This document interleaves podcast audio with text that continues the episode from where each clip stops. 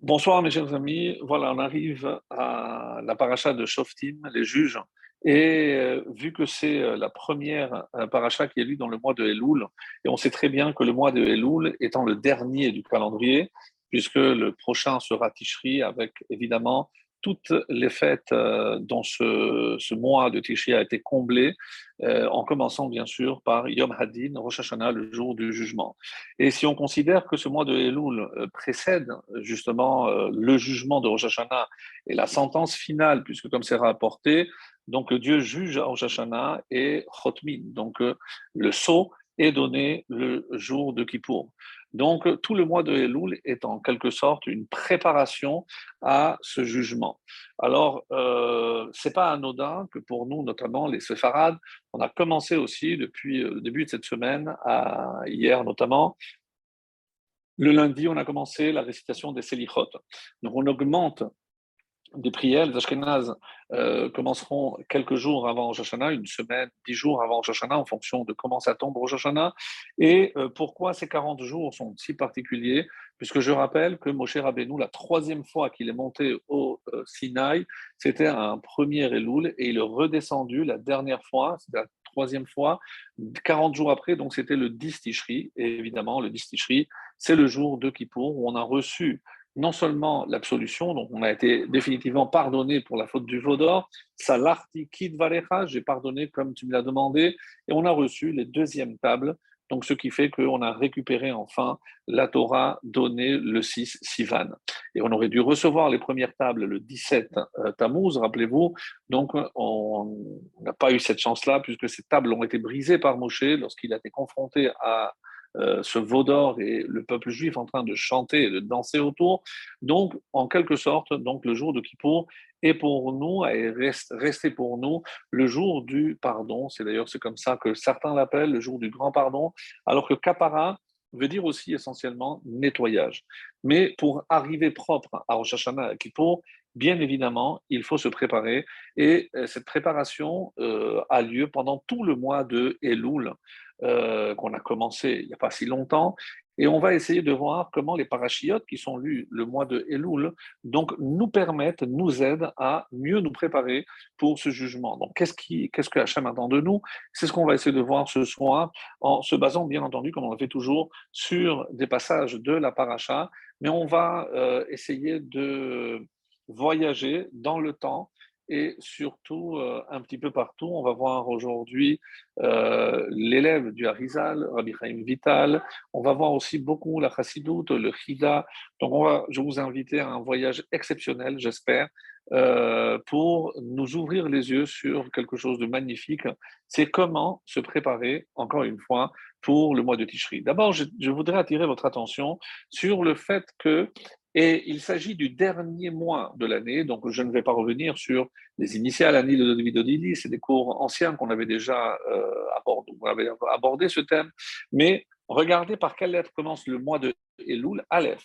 Alors le dernier lettre, le, dernier mois, pardon, commence par la première lettre, qui est le Aleph.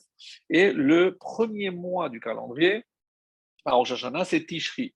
Et quelle est la première lettre? C'est Tav. C'est la dernière de l'alphabet. Il y a comme une, on va dire, une anomalie. Comment se fait-il que le dernier euh, mois commence par la première lettre et que le premier mois commence par la dernière lettre? Donc c'est assez curieux. Comme si euh, finalement le mois de Elul, qui commence par Aleph, était le vrai début. Et c'est ce que certains maîtres de la chassidoute veulent mettre en avant, à savoir que comment je vais vivre Rosh Hashanah, c'est-à-dire comment je vais vivre le mois de Tishri, ça dépendra de la préparation du mois de Elul. C'est-à-dire que finalement, le vrai début de l'année, c'est pas à Tishri, mais c'est Elul. Comme si euh, le fait que cette première lettre, qui est la première du calendrier de, l'alphabet, merci beaucoup, eh ben, venez nous mettre en garde. Attention, ne loupe pas le vrai début, parce que le vrai début, c'est ce mois de Elul, et c'est pour ça que ça commence par Aleph. Et euh, il y a cette phrase que vous connaissez, sauf ma'ase bemachashava techila. C'est-à-dire la fin d'une action et bemachashava techila, elle commence par la pensée. Donc, comment je vais vivre Tishri, le mois de Tishri, les fêtes de Tishri, ça commence par le début. Et le début, donc, ici, c'est la Mahashava. Comment je pense, comment je conçois quelque chose. Donc, c'est euh, un petit peu ne pas voir le bout de son nez, mais c'est essayer de voir au-delà. Donc, euh, euh, je me projette pour l'année à venir. Et quand est-ce que je me projette? Pas lorsque je suis en plein jugement, mais tout ce mois de préparation, ici euh, et partout dans le monde, on sent un regain d'enthousiasme et dans l'étude et dans la pratique des mitzvot. On fait des efforts dans tous les domaines pendant ce mois parce qu'on sait que c'est ce qui va être finalement déterminant. Tout va d'après le chitum, tout va d'après la conclusion d'une chose. Et puisque j'ai envie de commencer une bonne année, donc d'abord, avant de commencer une bonne année, il faut que je la termine. Et là, la, fin de cette année, c'est précisément pendant ce mois de Elul. Et on va voir des allusions dans notre belle paracha de Shoftim, pas très longue, mais comme on l'avait euh, souligné, rappelez-vous, énormément de commandements. La semaine dernière, euh, donc on a vu dans le paracha de Réé, il y avait 55 commandements. Ici, dans Shoftim, il y en a 41. Et la semaine prochaine, dans Kitetse, il y en a 71. Donc, à trois euh, parachiotes dont on a presque, on avait dit, un tiers des commandements. Et comme euh, le font remarquer certains documentateurs, donc si je regarde le début du livre de Devarim, il y a trois, les trois premières parachiotes, c'est des tochachot, c'est des réprimandes. Moshe s'adresse à l'ensemble du peuple pour rappeler malheureusement euh, nos écarts pendant les 40 ans euh, qui nous a accompagnés dans le désert.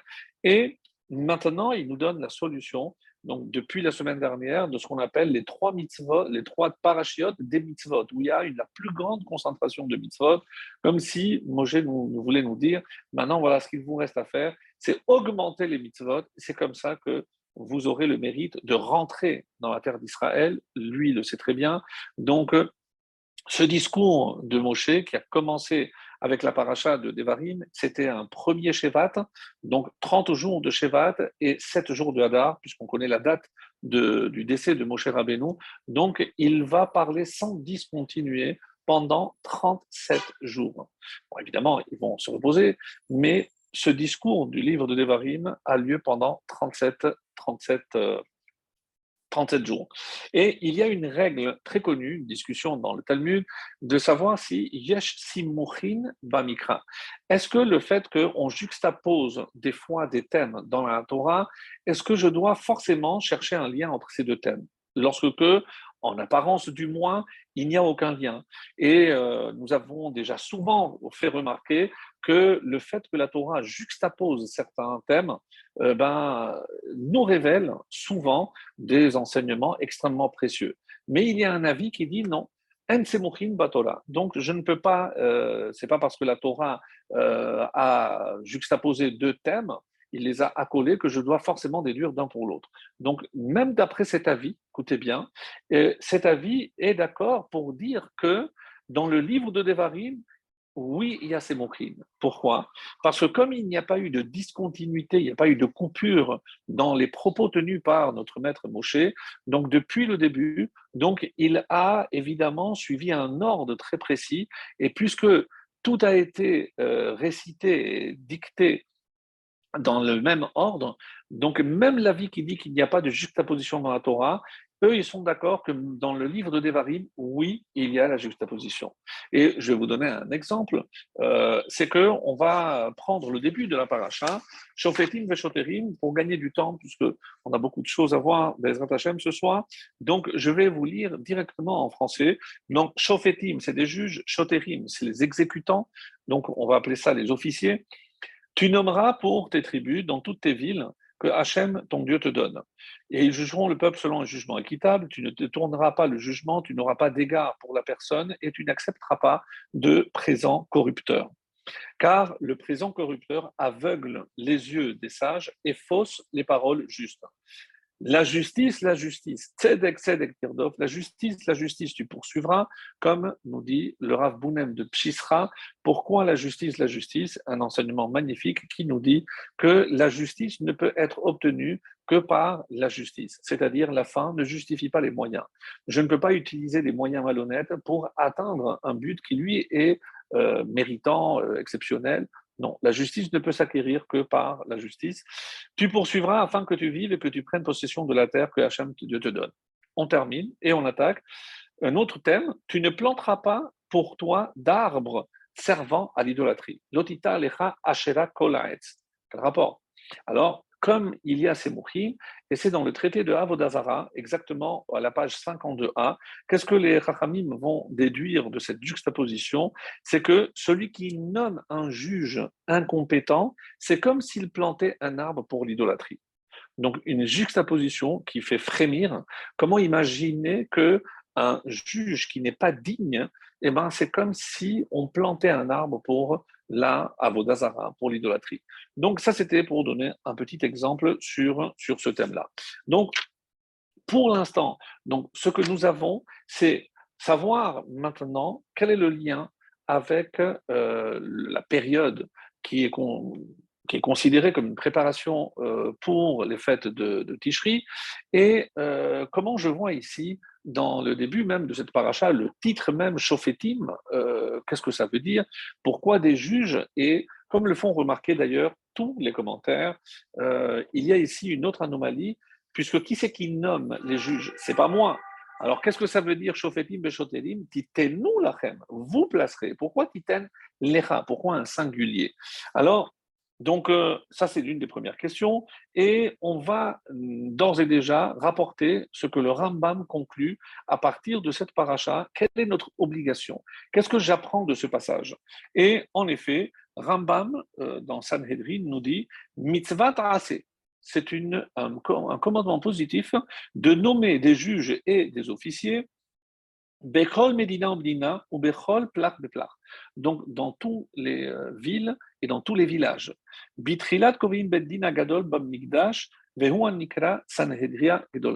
Donc, le grand Sanhedrin qui devait être à Jérusalem, forcément, et à l'emplacement du temple. Bechol Shearecha, on apprend qu'il était à la porte du temple. Le grand Sanhedrin, comme vous le savez, constitué de 70 membres, et Titen Lecha, il faut placer un au-dessus, qui était nommé généralement le Nassi, le président du, tribunal rabbinique, donc 71 membres qui pouvaient légiférer dans tous les domaines dans tous les domaines. Et même les, euh, on va voir les tribunaux qui étaient inférieurs en nombre, lorsque ils avaient un doute, ils se référaient, donc c'était la référence, le Sanhedrin de 71 membres. C'est comme ça que le Rambam va statuer là où il y a plus de 120 habitants, donc ville ou village, peu importe, je dois faire placer un Sanheria Ketana, donc un petit tribunal. Un petit tribunal par opposition au grand de 71 membres, donc il faut un nombre impair. Et après, c'est très long dans, la Gemara, on déduit qu'il s'agit de 23 personnes. Il faut 23. Il faut placer ce tribunal à l'entrée de la ville, comme c'est marqué dans le prophète Amos, Veitigu Beshar Mishpat. Donc ils seront présents à l'entrée. De là, on apprend que la, place du tribunal est à l'entrée de la ville. Et combien sont-ils? 23. Et troisième euh, règle que j'apprends, maintenant pour une ville où il y a moins de 120 habitants, Mahamidim Shelosha Dayanim dans ces cas-là, il suffira d'un tribunal de trois personnes. Et pourquoi le trois? Parce qu'il faut évidemment, il faut minimum deux pour que ce soit un vrai tribunal, mais pour qu'il y ait euh, des partages, puisqu'il faut une majorité de un, donc on a pris un nombre impair, et c'est la, raison pour laquelle on fait trois. Donc, de cette paracha, on apprend l'obligation de nommer des dayanim, des juges, parce que c'est avant toute chose dans une ville, c'est presque primordial qu'il y ait un tribunal constitué de dayanim honnêtes, droits, euh, qui ne sont pas nous corrompus, comme nous avons lu dans le début de, cette paracha. Alors, il est vrai que euh, ça ne répond pas à notre question. Pourquoi il y a un singulier, titen lecha Pourquoi il s'agit de toi? Est-ce que moi, je peux nommer un tribunal? Certainement pas. Donc, dans un premier temps, et c'est le Al-Shir Kadosh, donc ce fameux commentaire, euh, qui nous dit Donc, il faut attirer l'attention. Pourquoi dans la Torah, il y a marqué Lecha? Titen Lecha. Pourquoi moi, je dois placer des juges? Je, ne suis pas apte ni habilité à le faire. Euh, donc, le mot Lecha, dit le Al-Shir Hakadosh, apparemment paraît superflu. Parce que j'aurais dû dire euh, Titenu vous placerez devant dans toutes les portes. Ça aurait été plus logique. Le Sifte Cohen, un des élèves des élèves du euh, Arizal, nous dit Bechol Shearecha. Pourquoi toutes les portes? On vient de dire qu'il euh, y a des, nombres, il y a un chiffre minimal pour placer. Pourquoi Bechol Shearecha? Que, que, veut dire hein, euh, cette précision dans le texte dans toutes tes portes? Alors, il y a également dans un commentaire du Midrash qui s'appelle le Sifri, Minayin Shemematin Beddin Dechol Israël, d'où on apprend l'obligation de nommer des juges euh, dans tout Israël, parce qu'il y a marqué, Shofetim Titen Lecha, où que tu sois. Tu ne peux pas vivre dans un endroit où il n'y a pas un tribunal. Minayin Shemematin Shotrim, et d'où je sais qu'il faut aussi des Shotrim, comme on l'a dit, c'est des officiers. Rachid explique de manière magistrale qu'est-ce que ça veut dire? Il faut les juges qui légifèrent, ils établissent des lois, des règles, où ils vont trancher lorsqu'il faudra euh, juger. Mais pour appliquer euh, ce jugement, il faut qu'il y ait évidemment une supervision. Ça, c'est les chotrim. En hébreu moderne, aujourd'hui, les chotrim sont les policiers, ceux qui sont censés appliquer ou faire appliquer la loi établie. Alors, d'où je l'apprends Parce qu'il y a marqué aussi choterim, Titen lecha. Donc tu ne peux pas habiter dans un endroit où il n'y a pas cet impératif, à savoir de, que le, un tribunal et surtout ceux qui font exécuter cette, cette loi. Magnifique. Donc de là, j'apprends que, euh, d'abord dans un premier temps, de quoi parle ici la paracha? C'est de l'obligation de nommer des juges dans chaque ville, à partir, comme Rambam va le préciser, à partir de 120 personnes, 120 habitants. Tout ça, c'est très bien. Mais ça ne répond pas à toutes les questions. Qu'est-ce que ça veut dire Bechol She'arecha? Qu'est-ce que ça veut dire toutes tes portes? Alors, il faudra hein, aller euh, voir un peu plus et essayer de comprendre avant d'aborder la réponse qui est donnée par Rabbi Chaim Vital, qui est cité par le Fida et qui cite aussi le Shlach HaKadosh. Donc on est ici à un niveau beaucoup plus profond et ce n'est pas le sens simple, bien entendu. Et on va essayer de comprendre, euh, et je vais le faire à travers un exemple. L'exemple, ben, vous allez me dire, ça n'a rien à voir avec la Torah, c'est vrai, mais vous pourrez voir sur Wikipédia, pour ceux qui euh, veulent en savoir davantage, mais comment faire lorsque je sais que on va me demander de faire attention à certaines choses, comment je peux euh, prendre des précautions pour euh, ne pas tomber dans la faute? Puisque n'oublions pas qu'ici, Shofetim Veshoterim Titen Lecha, c'est on parle à la personne. Toi aussi, tu dois te mettre des juges. Donc, je dois me juger moi-même, être sévère avec moi-même. Comment faire en sorte que de ne pas succomber à toutes les séductions du Yetzerara alors, évidemment, vous connaissez déjà cette réponse, que lorsque je suis confronté au Yetzerara, la meilleure façon, c'est de ne jamais avoir affaire avec lui. Comme nous l'apprenons de Yosef, il n'a pas essayé de discuter, il s'est sauvé. Devant le Yetzerara, on ne fait pas le poids, donc la seule arme, c'est la fuite. Il ne faut pas avoir honte de fuir pour ne pas se trouver dans de sales C'est le cas de le dire. Alors, ce, ce personnage hein, qui est un des pionniers de la publicité euh, moderne. Euh, c'est un publicitaire euh, hors pair et vraiment un pionnier. Il s'appelle Claude Clarence Hopkins. Vous pouvez, alors, les, les, dates, il est né en 1866 et il est décédé en 1932, et donc il a vécu à 100 ans lorsque la publicité était à peine connue et euh, il a innové, et donc on lui doit quasiment, il y a des, ouvrages, Ma vie dans la publicité, ça, existe, un livre qui existe en français, et euh, vraiment euh, comment il a eu une vision exceptionnelle de, de, de, de, comment, pour lui, tout était question de savoir présenter pour pouvoir vendre. Peu importe ce qu'il faisait, la publicité, c'est peu importe le produit. Et un ami à lui est venu lui dire, écoute, euh, il faut absolument que tu m'aides parce que je, je viens d'inventer un produit Imaginez, c'est le dentifrice. Et euh, il, y a, 100 ans. À l'époque, et c'est comme ça qu'il rapporte dans, dans, ses ouvrages, il y avait 6% de la population aux États-Unis qui se brossait les dents. 6%.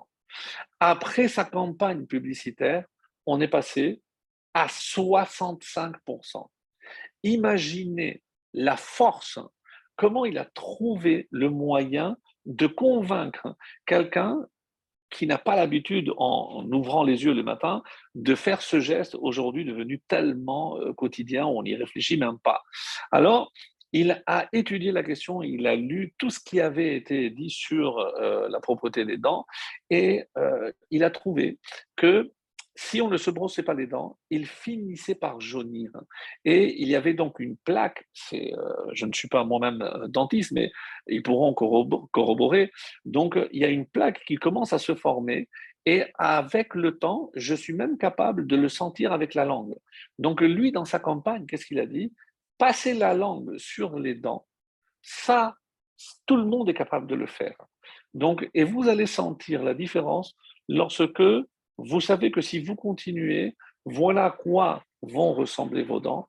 Et si vous vous brossez, donc évidemment un sourire blanc comme les, vraies publicités, grâce à ce dentifrice en question. Eh ben, en l'espace de 10 ans, on est passé de 6% à 65% de la population, ce qui est colossal. Donc, qu'est-ce qu'il a compris? Il faut un déclencheur. Donc, je ne peux pas convaincre les gens de commencer à faire un geste auquel ils ne sont pas habitués. Mais ah, même si je ne le fais pas au matin, mais euh, ça va me travailler et je vais commencer à passer ma langue sur les dents. Je sais que je vais me rendre compte que c'est vrai, il y a, je vais sentir euh, une certaine aspérité, je vais commencer à me voir, je vais voir qu'il commence à jaunir, etc. Et grâce à ça, il a réussi dans sa campagne et après il est devenu extrêmement, extrêmement connu. Donc vous pourrez vérifier sur euh, Wikipédia. Il s'appelle donc Claude euh, C. Clarence Hopkins. super. On le regarde? Ah, super. Allez-y. Voilà. Voilà un petit incident technique. On reprend. Bon, Hachem. Alors, euh, on s'était arrêté donc avec la publicité, donc c'était la pause publicitaire, bon Hachem. Et euh, donc, comment maintenant on va nous euh, apprendre pour nous et de quoi s'agit-il? Alors, pour clarifier, pour que l'on comprenne bien de quoi il s'agit, je vais vous lire donc ce qui est dit au nom de, du Chida, au sujet de cette paracha. Pourquoi on avait posé la question par un des élèves du Harizal? Qu'est-ce que ça veut dire à toutes tes portes? Qu'est-ce que, Est-ce que je dois placer à toutes mes portes? Donc non. Quand on parle des portes, de quelles portes s'agit-il? C'est un enseignement qu'on avait déjà cité, mais euh, jamais de manière aussi profonde comme on va le faire aujourd'hui. On va tenter de le faire aujourd'hui, c'est-à-dire toutes les portes. Les portes, c'est celles qui te permettent de t'ouvrir au monde. Quelles sont ces portes? On dit que ce sont les orifices les orifices du visage essentiellement, puisque c'est à travers ces orifices que je peux justement m'ouvrir au monde et échanger avec le monde par rapport à ce que je vois, j'entends, je sens, ce que je mange, ce que je dis, je, je communique avec les autres. Et donc si je compte combien d'orifices euh, j'ai dans la roche, dans la tête, il y en a sept. Donc maintenant, si tu veux faire attention, tu dois toi te placer tu dois faire attention à tout ce que tu vois, à tout ce que tu entends, même ce que tu sens. Et comme ça, il va dire, je vais vous le lire parce que c'est vraiment magnifique. Donc, euh, au sujet de donc, fermez les yeux plutôt que de voir deux choses qu'un homme ne doit, n'est pas censé voir. De la même façon, concernant Louis, ne pas prêter l'oreille à des paroles euh, calomnieuse ou autre, euh, la, la, en français. Comment la shonara? Parce que si moi, je refuse d'écouter, je sauve trois personnes. Moi, parce que je n'écoute pas. Du coup, l'autre ne va plus parler parce que je ne veux pas l'entendre. Et la troisième personne sur qui on allait parler, donc elle est aussi sauvée. Donc imaginez le bien que ça peut faire de sauver trois personnes chaque fois que je dis non, je ne veux pas entendre ce que tu as à me dire sur un tel ou un tel. Et qu'est-ce que c'est l'odeur? Donc on parle ici, qu'est-ce que c'est l'odeur? L'odeur, c'est pas euh, au sens propre euh, lorsque une femme passe avec un certain parfum de vouloir vraiment sentir euh, plein nez, comme on dit en français. Ça, c'est le pshat, mais ici, les commentaires vont plus loin. Donc, le réa, c'est même les hirhurim, c'est des pensées de faute. Comme, on avait déjà dit, avera kashim avera. Les pensées d'une faute sont des fois plus dures, plus euh, dures que la faute elle-même. Vesimanach recha. Et donc, comme on dit que Recha Miltahi, le Réa, oui, c'est considéré comme une chose concrète. Donc, euh, même une pensée, une mauvaise pensée, on sait que lorsque le temple existait, on a porté euh, un korban, un sacrifice pour une mauvaise pensée. Mais évidemment, en plus forte raison pour la parole, comme le Rambam le dit, même pour ses besoins, euh, on va dire physiques, il ne doit pas parler outre mesure Qu'est-ce que j'ai trouvé de mieux pour le corps? Comme on l'a dit dans le Pirkei Avot, Mishetika, je n'ai rien trouvé de mieux que le silence. Donc, quand on parle ici des, euh, des portes, on a compris ici à l'explication euh, magnifique qui nous est donnée par tous ces auteurs. Et euh, c'est rapporté donc au nom, euh, si on, veut voir plus de détails, c'est dans un ouvrage du Chida qui s'appelle Nachal Kedumim, qui cite euh, le Rabbi Chaim Vital et aussi au nom du Shlach HaKadosh. Donc il parle donc de ces sept orifices et de nommer des juges, c'est-à-dire je dois placer des gardes pour empêcher, m'empêcher de voir des choses que je ne veux pas voir, d'entendre, de sentir ou de dire. Et euh, le Chida nous dit que celui qui est zoré de préserver ses orifices, ses portes, l'eau, eh ben, il a une garantie. Quelle est cette garantie? Alors, écoutez bien, c'est dans le psaume 24, euh, le psaume du dimanche, où on dit Pitrou She'arim Veyavo Goy Tzadik Shomer Emunim. Donc, le, psaume 24, j'ai dit, qu'est-ce qu'il euh, qu'est-ce dit le, C'est le psaume que l'on lit le dimanche. Et voici comment c'est traduit ici. Euh, exaucez aux portes vos frontons, c'est où Arim Rachechem, donc je ne vais pas dire levez la tête aux portes, relevez-vous portail, donc ici euh, pitré Olam, des portails antiques, pour qu'il rentre, qui doit entrer? Le roi de gloire. Et ici, mes amis, c'est ce que le Hida veut nous dire, mais de quelle porte on parle ici? C'est les portes de l'homme c'est-à-dire ces orifices. Si tu les as préservés, eh ben, Dieu rentre roi. Et comme si la Shechina habitait en toi. Veshachanti betocham, rappelez-vous, la Shechina résidera parmi vous. Qui donc est ce roi de gloire hein? et si on a la chance de euh, d'être nous aussi en quelque sorte la résidence de la Shechina lorsqu'on a fait attention à nos, nos portes. Alors c'est comme ça que euh, on, explique. Et là, je vais rajouter quelque chose de très très beau que je n'ai jamais dit, qui est cité au nom du Sfatemet. Magnifique. On dit, donc on a expliqué que on nous a donné des chauffetim et des chotérim pour préserver, pour garder toutes nos entrées, pour que le mal n'entre pas en nous. Évidemment, puisque si on laisse entrer le mal, eh ben, la Shechina va fuir et ne pourra pas rentrer. Alors, quel est le chauffet et le chauter qu'est-ce qui garantit à l'homme, on va dire, une protection exceptionnelle pour préserver nos orifices?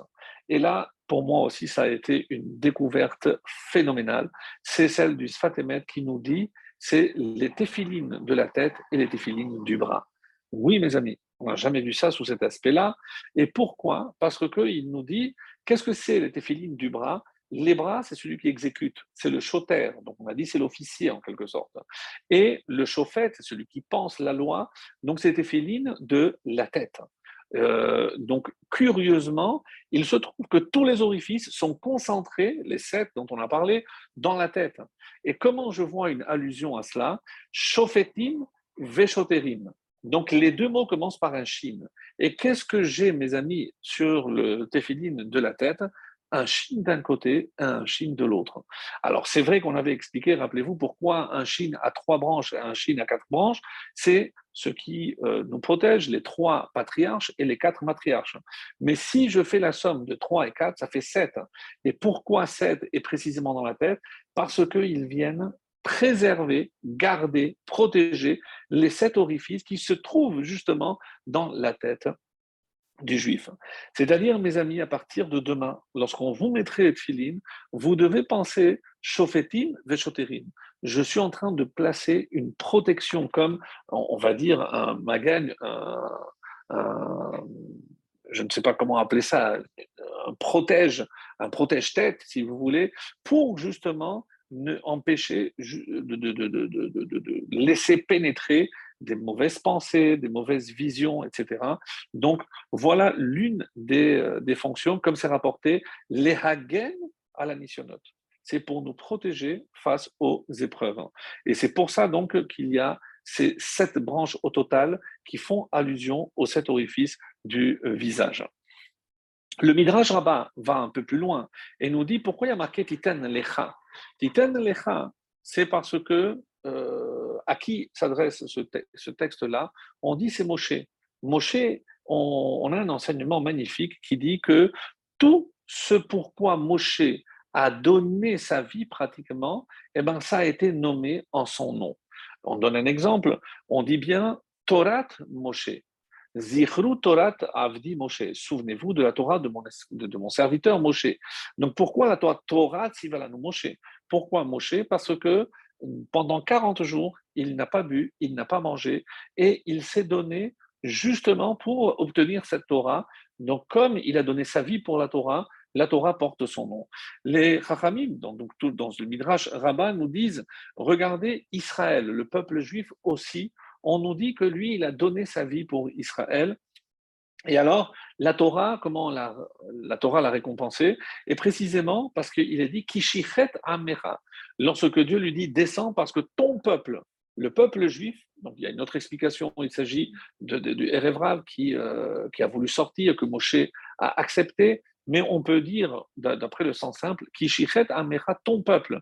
Donc Israël est associé à euh, Moshe Rabbeinu. Et pourquoi? Pourquoi on sait qu'il s'est donné? Parce qu'il a laissé son poste de prince, Vayete El Il est sorti vers ses frères. Qu'est-ce que ça veut dire sortir vers ses frères? Donc il a quitté sa position, il n'a pas hésité à tuer ce, euh, ce, cet Égyptien pour sauver un juif, et c'est comme ça où il s'est mis en danger, et eh ben, pour le récompenser, le peuple juif sera associé à Moshe euh, Rabbeinu. Donc on dit aussi sur quoi d'autre, et c'est là où on arrive à notre paracha, donc on dit Haddin, parce que Moshe a donné sa vie pour la justice. En effet, si c'est vrai qu'il n'a pas hésité à tuer l'Égyptien, le deuxième jour où il est sorti, il a vu qu'un juif levait la main. Et donc, il a aussi défendu la victime. Et d'ailleurs, qu'est-ce qu'on lui a dit? Misamecha, comme ça c'est marqué, euh, Sar Veshofet, mais qui t'a nommé juge? Donc, on voit ici que non seulement il était juge, mais il était aussi choter, puisqu'il a voulu faire appliquer la loi par la sentence en tuant l'Égyptien et ici en défendant celui qui allait se prendre des coups de l'autre. Et euh, quand il a dû se sauver, donc il était condamné à mort, donc il a dû se sauver, il arrive euh, donc à, à Midian, et qu'est-ce qu'il voit là-bas? Donc il voit encore une injustice. Comment les, euh, les bergers euh, avaient rejeté les filles, d'après un certain, euh, certain avis dans le Midrash, et ils les ont même jetées dans, dans le puits. Et là, qu'est-ce qu'ils euh, ont dit? Ishmitri hitilano. Un, Égyptien nous a sauvés. Donc, là, comme dit le Midrash d'une manière très très belle, Minhadinim bara, donc il s'est sauvé parce qu'il a fait appliquer la loi, Vel hadinim chaza, et il arrive à Midian et il continue à appliquer la justice. C'est-à-dire que Moshe était avant tout un exécutant, un officier, et il aimait la justice, ce qui était juste, et il se rebellait contre tout ce qui était injuste. Donc, et il y a une autre explication aussi très belle, c'est pour voir qu'on appelle en hébreu Hishtal Shelut, l'enchaînement des événements. Et euh, d'après cette explication, lorsque les filles ont dit Ishmitri, Hitilan, un Égyptien nous a sauvés, c'est pas une allusion à Moshe, pas du tout. C'est cet Égyptien que Moshe a tué. Parce que si Moshe n'avait pas tué cet Égyptien, qu'il aurait dû se sauver, qu'il il avait été amené ici, il ne nous aurait pas sauvés, nous.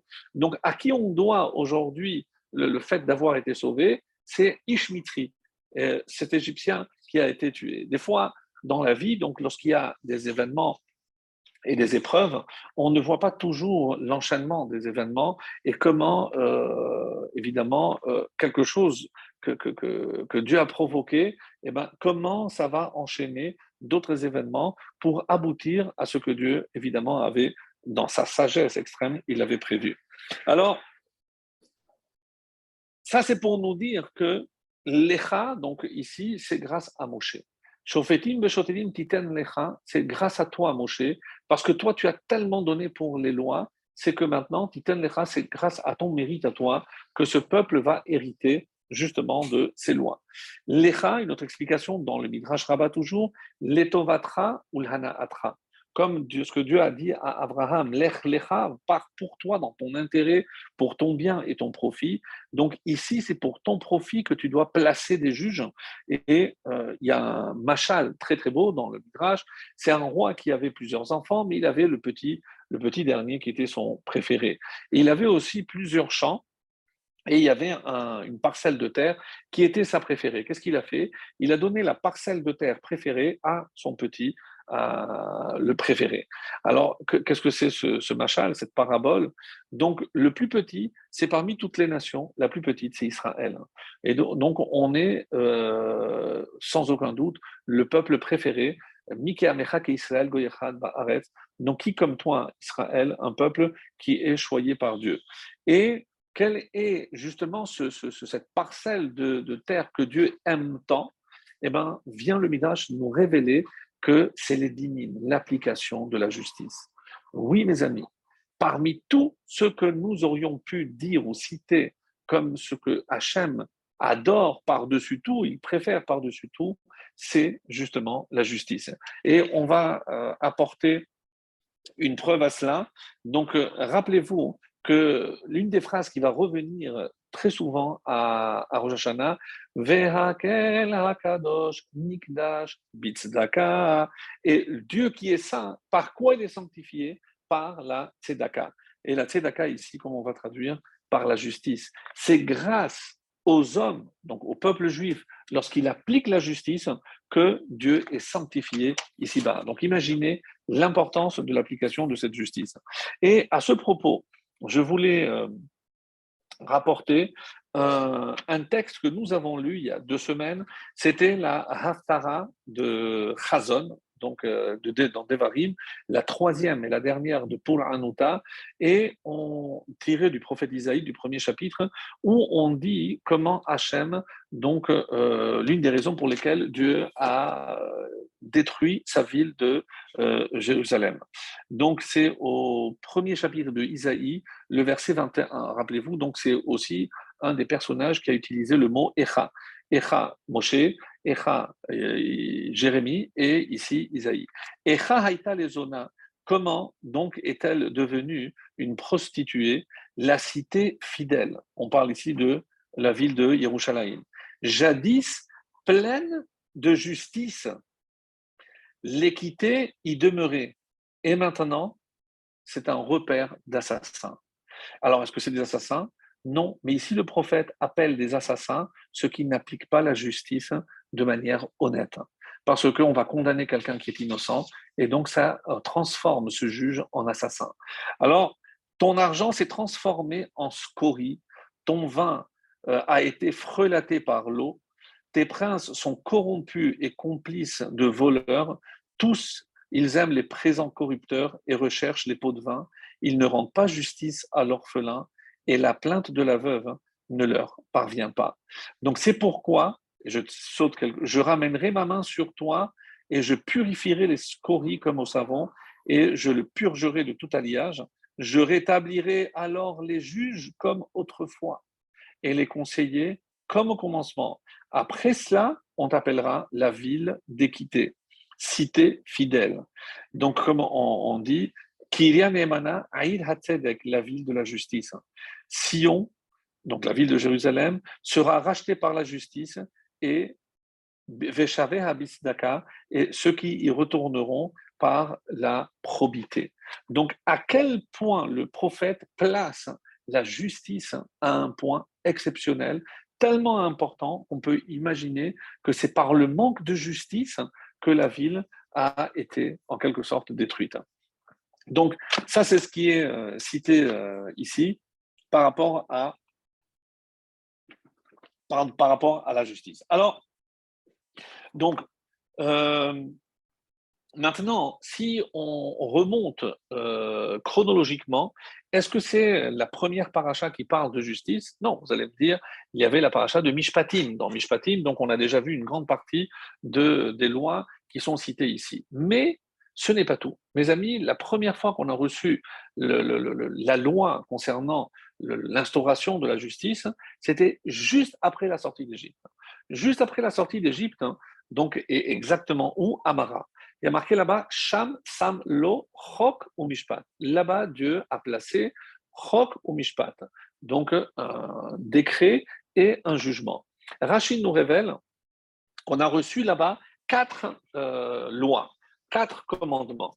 Donc, on n'a pas attendu, alors on va essayer de comprendre pourquoi c'était tellement important de recevoir ces quatre commandements alors qu'on était à quelques semaines du don de la Torah. Pourquoi il y avait cet euh, impératif de recevoir tout de suite des commandements? On aurait pu attendre le matin Torah. On allait recevoir de toutes les façons toute la Torah. Qu'est-ce qui était pressé? Quels sont ces quatre commandements? Il y a plusieurs versions. Donc, je cite ici Rashi. Donc, on a reçu les lois concernant le Shabbat, le euh, Kiboud Avaem, le respect des parents, instaurer des, euh, dinim, donc de placer des tribunaux, et para Aduma, la para Adouma. Donc, on avait expliqué, rappelez-vous, dans la paracha de Choukat, pourquoi la para Adouma était tellement importante. Donc, c'était pour réparer la faute de Chava, je ne vais pas revenir. Donc, pour para Adouma, on a une explication.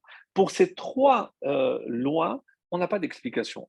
Pourquoi ces trois-là parmi tant d'autres? Pourquoi pas la cache-route Pourquoi pas, je ne sais pas, il y avait les téphilines, si déjà, pour, pourquoi on a commencé euh, par ces trois-là? Alors, il y a une explication euh, du Maharam, hein, Shapira. Donc, c'est euh, le Rav, euh, il s'appelle Meir Shapira de Lublin. Et pour ceux qui se rappellent, j'avais une fois cité en son nom cet enseignement, je crois que c'était à l'occasion de la fête de Shavuot. Et qu'est-ce qu'il nous dit, le Maharam Shapira? Lorsque Moshe Rabbeinu est monté pour chercher la Torah, donc il a eu peur des anges. Qu'est-ce que Dieu lui a dit? Attrape mon, mon trône lahem teshuva et donne-leur une réponse. Et euh, la chassidoute dit ici, euh, mais pourquoi tu vas donner la Torah aux hommes? De toute façon, ils vont fauter. Et donc, et comment, il, comment on lit cette réponse de Dieu à Moshe? Hachev lahem, réponds-leur deux points, teshuva. Même s'ils font des erreurs, même s'ils font des fautes, mais il est à teshuva. C'est la réponse en tant que telle.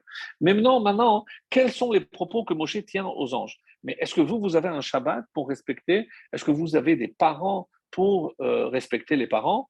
Bon, et avec ces arguments, les anges euh, se retirent et euh, on ne comprend pas d'ailleurs ce qu'on appelle dans le langage de la Gemara la Hava Amina. Donc, mais, qu'est-ce qu'ils pensaient véritablement les, anges Mais que la Torah avait été faite pour eux quelle était la loi? Alors, le Maharam Shapira nous donne ici un principe qui se trouve dans la Gemara qui s'appelle Dina Debar Matzra.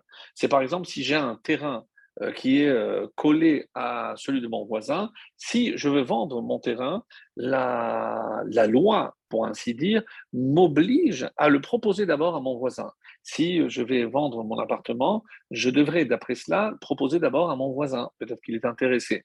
Et pourquoi Barmatra, c'est celui qui est collé. Alors, euh, d'où on apprend ça de la Torah La Gemara discute longuement et d'un verset et Tu dois faire tout ce qui est bien et tout ce qui est droit. De là, on apprend que pour faire tout ce qui est droit et ce qui est bien, je dois d'abord penser à mon voisin avant de penser à un voisin qui est plus éloigné.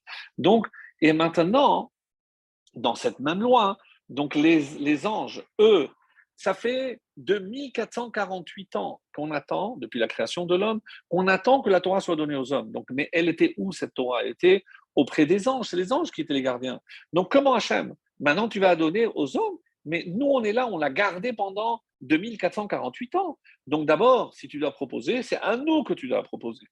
Alors, ça c'est la, réponse exceptionnelle du Maharam de Shapira. Et il nous dit, quel est le personnage qui est encore plus fort que mon voisin? Et alors on nous dit, c'est si j'ai un associé. Donc, si moi, je suis associé avec quelqu'un dans mon terrain, avant d'aller proposer à mon voisin, il est évident que je vais proposer à mon choutaf, à mon associé. Alors, qu'est-ce que Hachem il a dit? Il connaissait l'argument utilisé que les, anges allaient utiliser. Donc, qu'est-ce qu'il a décidé de faire?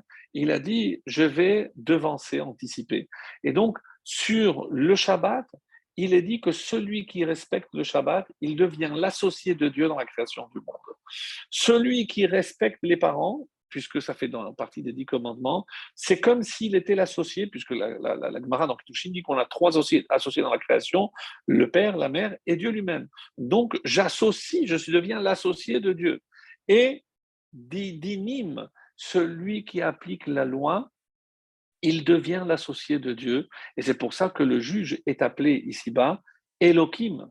Donc, pour, parce qu'il que il représente euh, Dieu ici-bas sur terre, on parle du juge.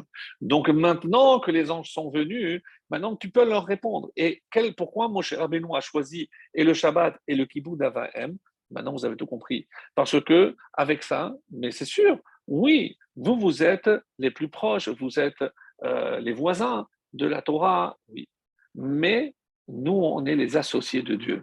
Donc, s'il doit nous proposer la Torah comme on est les associés, donc nous, on passe, et le choutaf, l'associé, passe avant le voisin.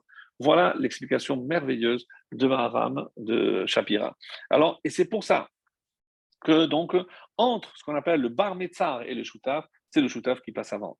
Alors, maintenant, à ce propos, je voudrais revenir sur un autre psaume.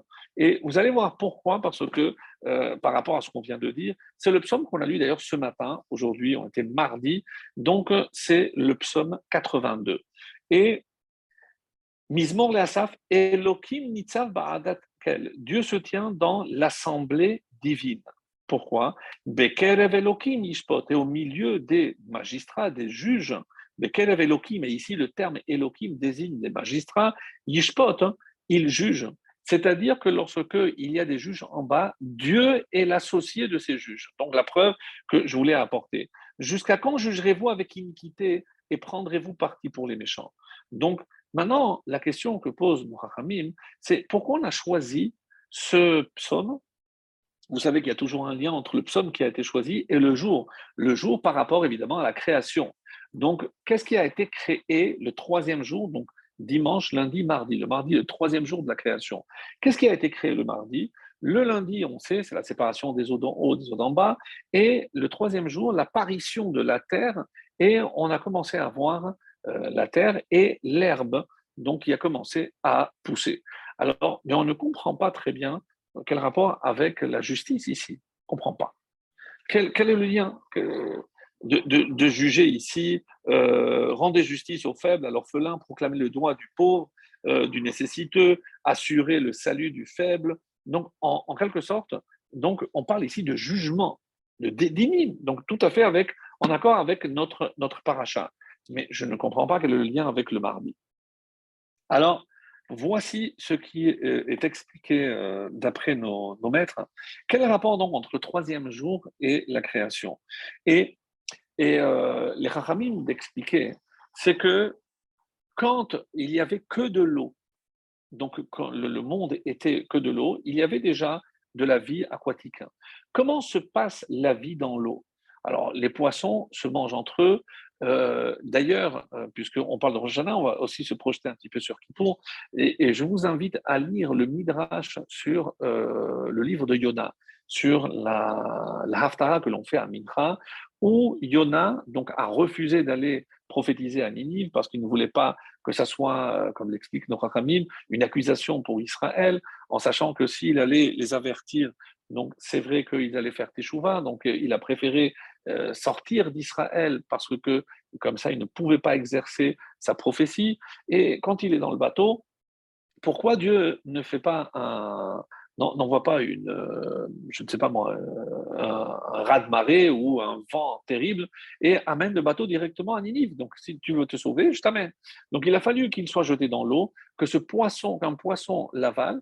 Et d'après le Midrash, c'est un poisson où il voyait à travers hein, euh, les yeux, donc c'était comme des vitres, comme des, euh, un sous-marin, et il voyait la vie aquatique.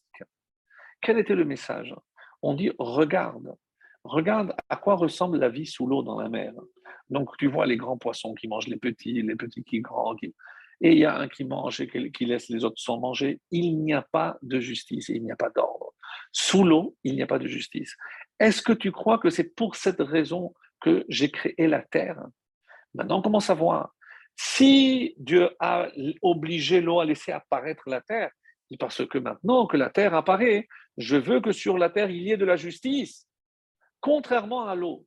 Et on comprend également très bien maintenant la punition, pourquoi Dieu a puni la génération de Noirs par l'eau. Parce que vous, c'est vrai qu'ils ont fait beaucoup de fautes, mais quelle est la faute qui a déclenché la, la, sanction finale? C'est le gezel, comme dit Rachid, Hamas, c'est le vol. Lorsque il n'y a plus de respect, tout est à moi, je prends ce que je veux, ah, il n'y a pas de justice. Alors, si vous n'avez pas de justice, alors je vous ramène à la création lorsqu'il n'y avait pas de justice, c'est-à-dire lorsqu'il n'y avait pas de terre. Et qu'est-ce qu'il y avait de l'eau? Donc, Dieu a envoyé de l'eau. Donc, euh, en, hébreu, il y a un, terme, Andral Moussia. C'est, euh, on va dire, un désordre parfait. Un, euh, no man's land, donc il n'y a pas de justice, c'est c'est le désordre total. Donc, Dieu les a punis, Mida Keneged Mida. Maintenant, je comprends que ce jour-là, donc, pourquoi apparaît maintenant, ça j'ai trouvé que c'était très beau comme explication, On sait que euh, Dieu a créé le monde sur quels sont les piliers sur lesquels Dieu a créé le monde. Donc on dit Gimilut Rasadim, la bonté, la Avoda, donc le service divin, et la, euh, la Torah. Mais euh, à la fin du premier chapitre de Pirkei Avot, qu'est-ce qu'il a dit? Sur quoi maintenant le monde tient? Donc ça, c'est ce qui a permis sa création. Maintenant, sur quoi le monde tient? Al-Haddin, donc sur la, justice, Ha-Emet, donc la vérité, et le Shalom et la paix.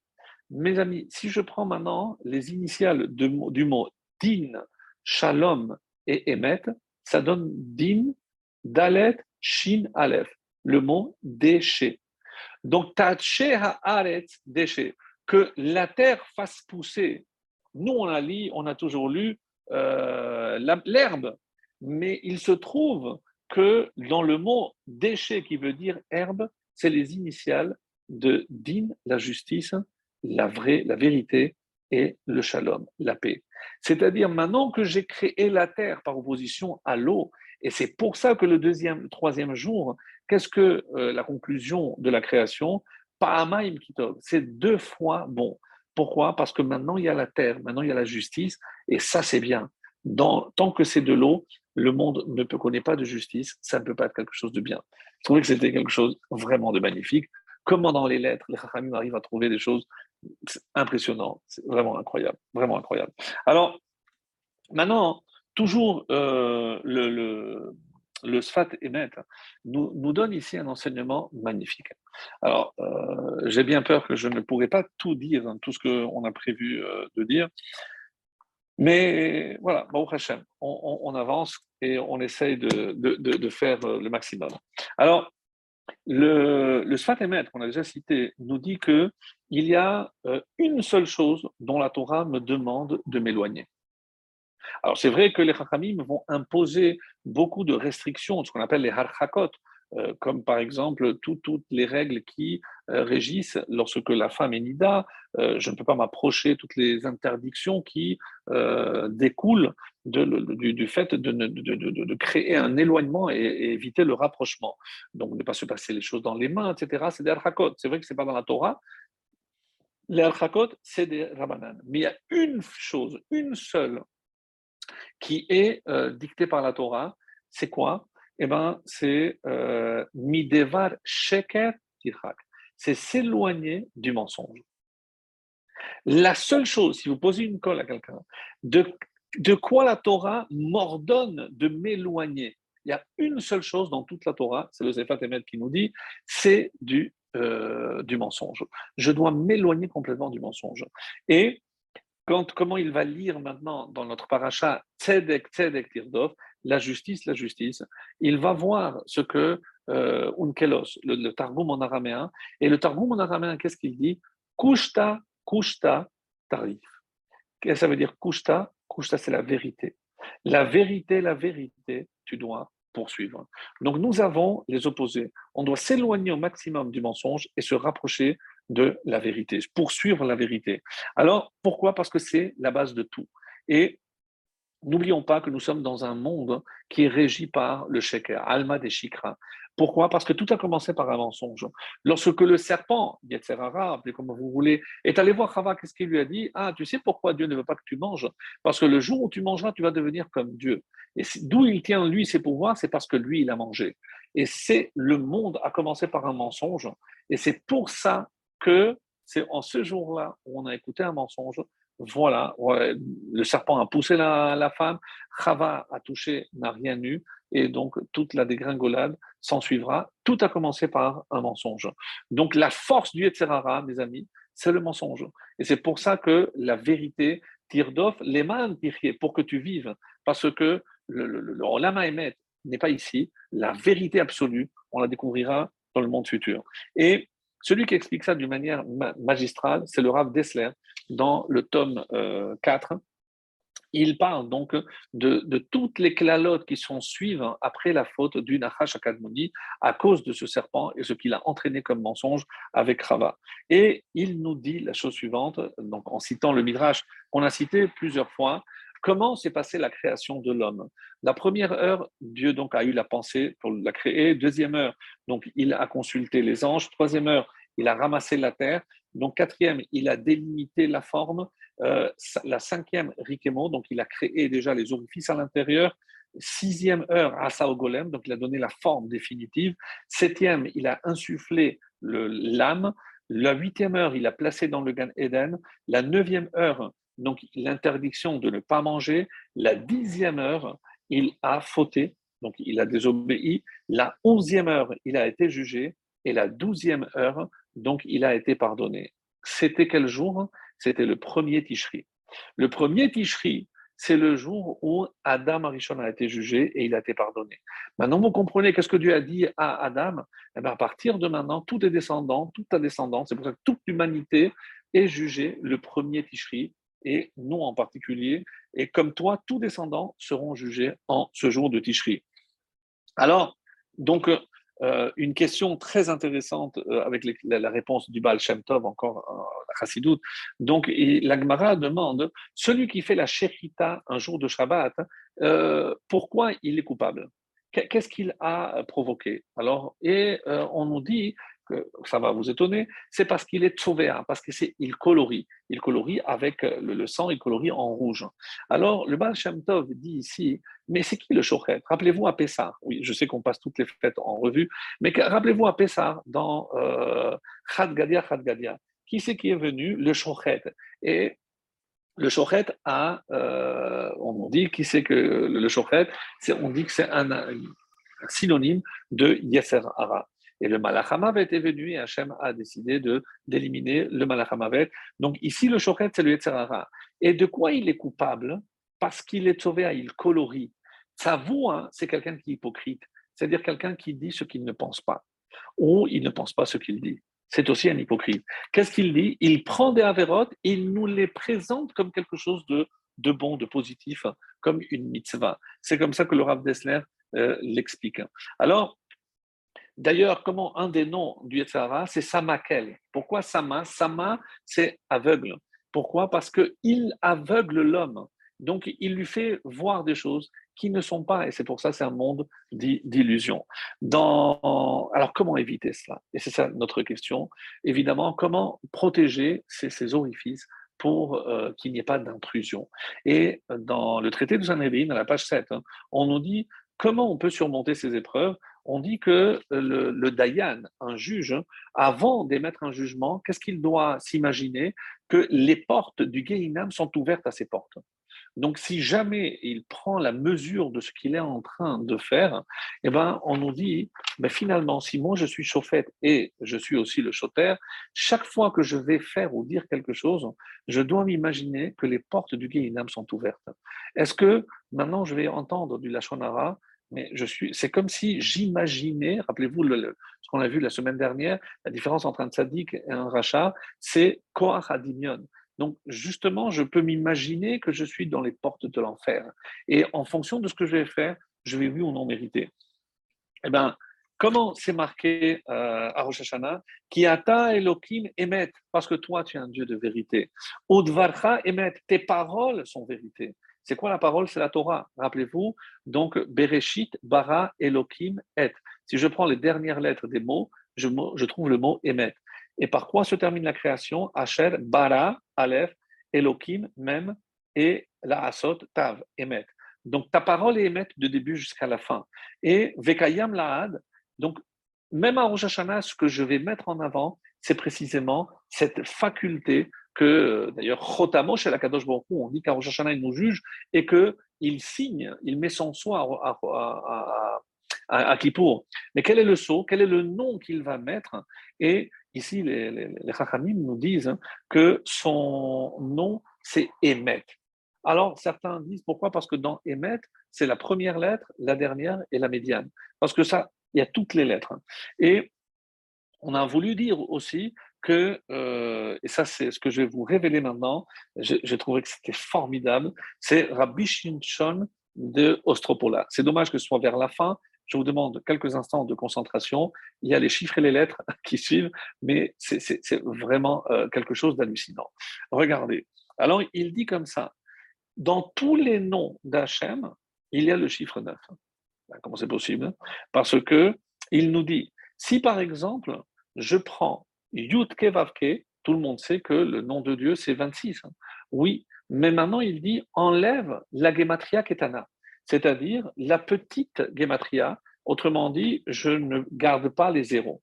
Par exemple, sur euh, 10, euh, je prends 1. Donc, 1, 5, 6 et 5, c'est 17. Donc, 17. Si maintenant, à Yudkevavke 26, j'enlève 17, combien il reste? 9. 9, on nous dit, pourquoi c'est le chiffre du Emet Parce que Emet, c'est 441. 4, 4 et 1, c'est 9. 9, c'est le chiffre de la vérité. On avait déjà dit que tout ce que je multiplie par 9 donne obligatoirement 9. Prenez la table de 9, ça c'est vrai même au-delà, mais c'est 7 et 2, 8 et 1, 6 et 3, 5 euh, et 4, 7 euh, et 2, c'est toujours 9. Donc c'est le seul chiffre qui ne ment pas. Alors, euh, je peux faire ça avec tous les noms de Dieu. Si je prends Shin Dalet Yud, qui donne 314, Shin, je prends que le 3. Euh, Dalet, c'est 4. Et Yud, je prends 1, c'est 8. Si j'enlève à 314, 8, ça donne 306. 6, 0 et 3, ça donne 9. Donc, quel que soit le nom d'Hachem, quand j'enlève le petit nombre, c'est comme ça qu'on l'appelle, ça donne toujours 9. Et le Maharal rajoute quelque chose à, ceci de, formidable.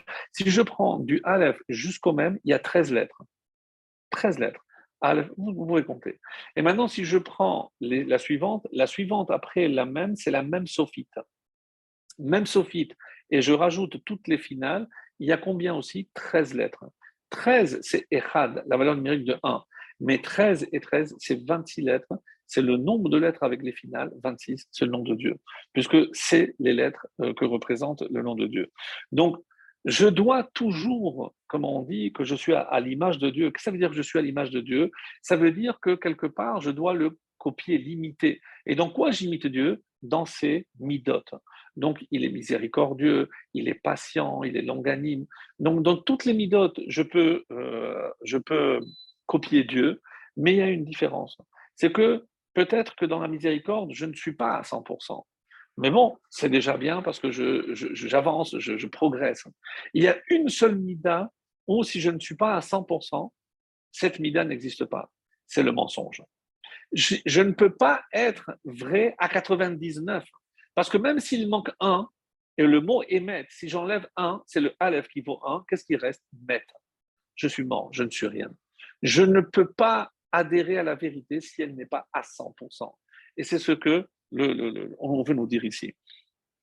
Alors, un autre enseignement aussi magnifique, hein, c'est que finalement, et ça c'est dans le livre qui s'appelle Otiyot de Rabbi Akiva, et il nous dit que pourquoi Dieu a commencé par la lettre bête et euh, par quoi se termine euh, la création, la asot par le tav, mais on n'a pas commencé par le aleph. Et on nous dit pourquoi Parce qu'il y a 22 lettres. Qu'est-ce que Dieu a dit? Je vais donner trois lettres à chaque jour mais 3 fois 7, 21. Donc il a fallu enlever une lettre. Quelle est la lettre que Dieu a enlevée? On dit que c'est le Aleph. Et pourquoi le Aleph?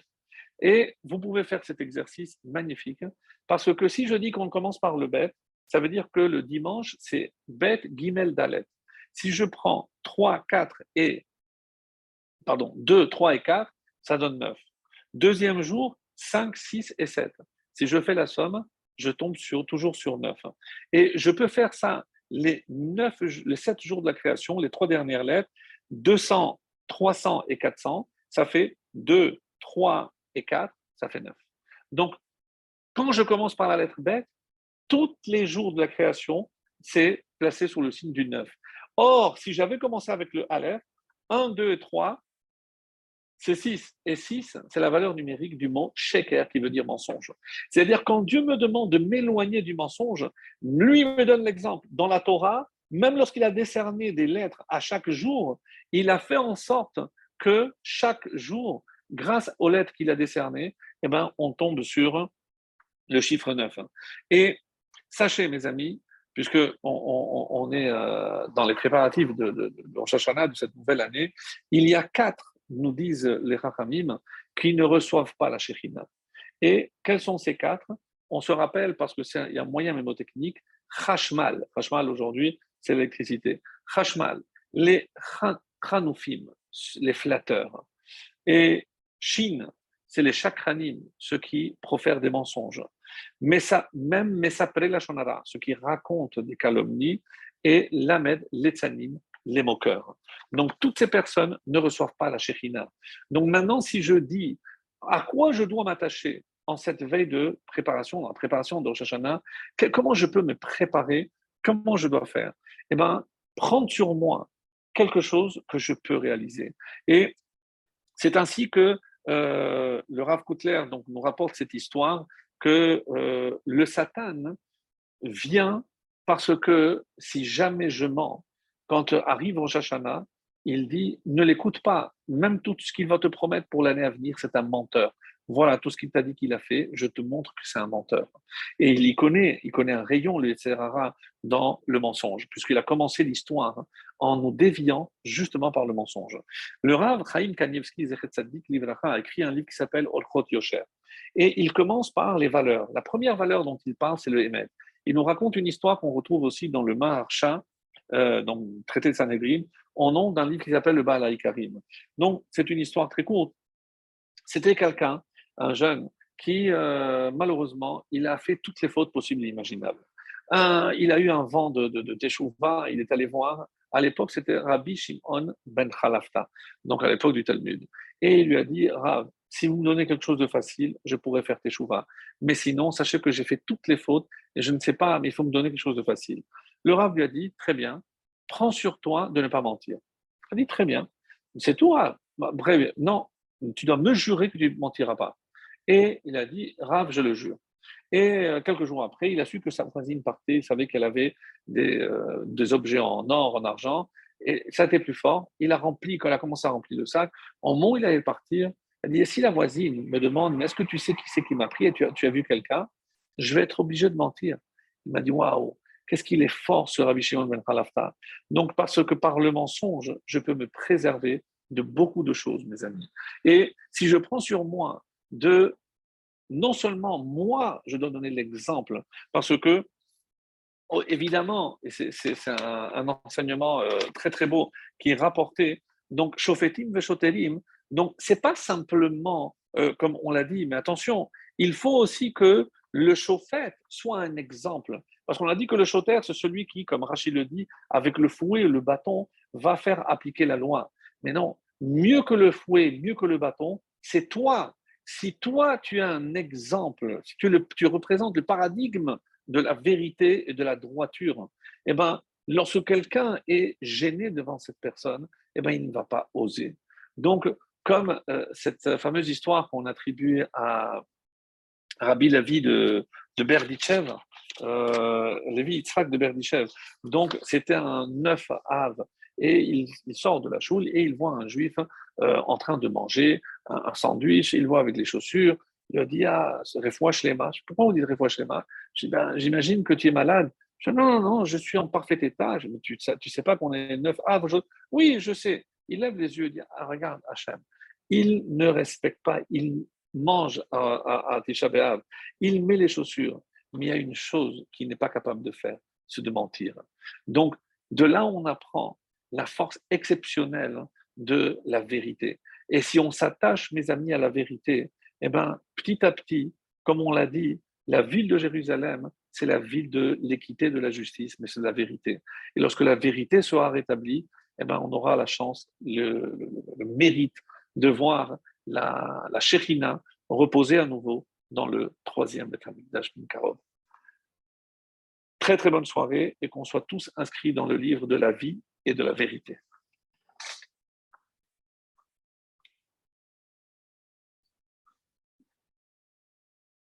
Voilà, si euh, je ne sais pas maintenant s'il y avait des questions. Euh, si vous avez des questions, alors comme notre ami euh, n'est pas là, donc je, suis navré. Donc si vous, avez écrit des questions, je ne les ai pas vues. il y a des questions peut-être qui ont été dans la discussion? Non, non. Donc voilà, mes amis, il me reste à vous souhaiter donc une très très bonne soirée et euh, ben, à, à très bientôt.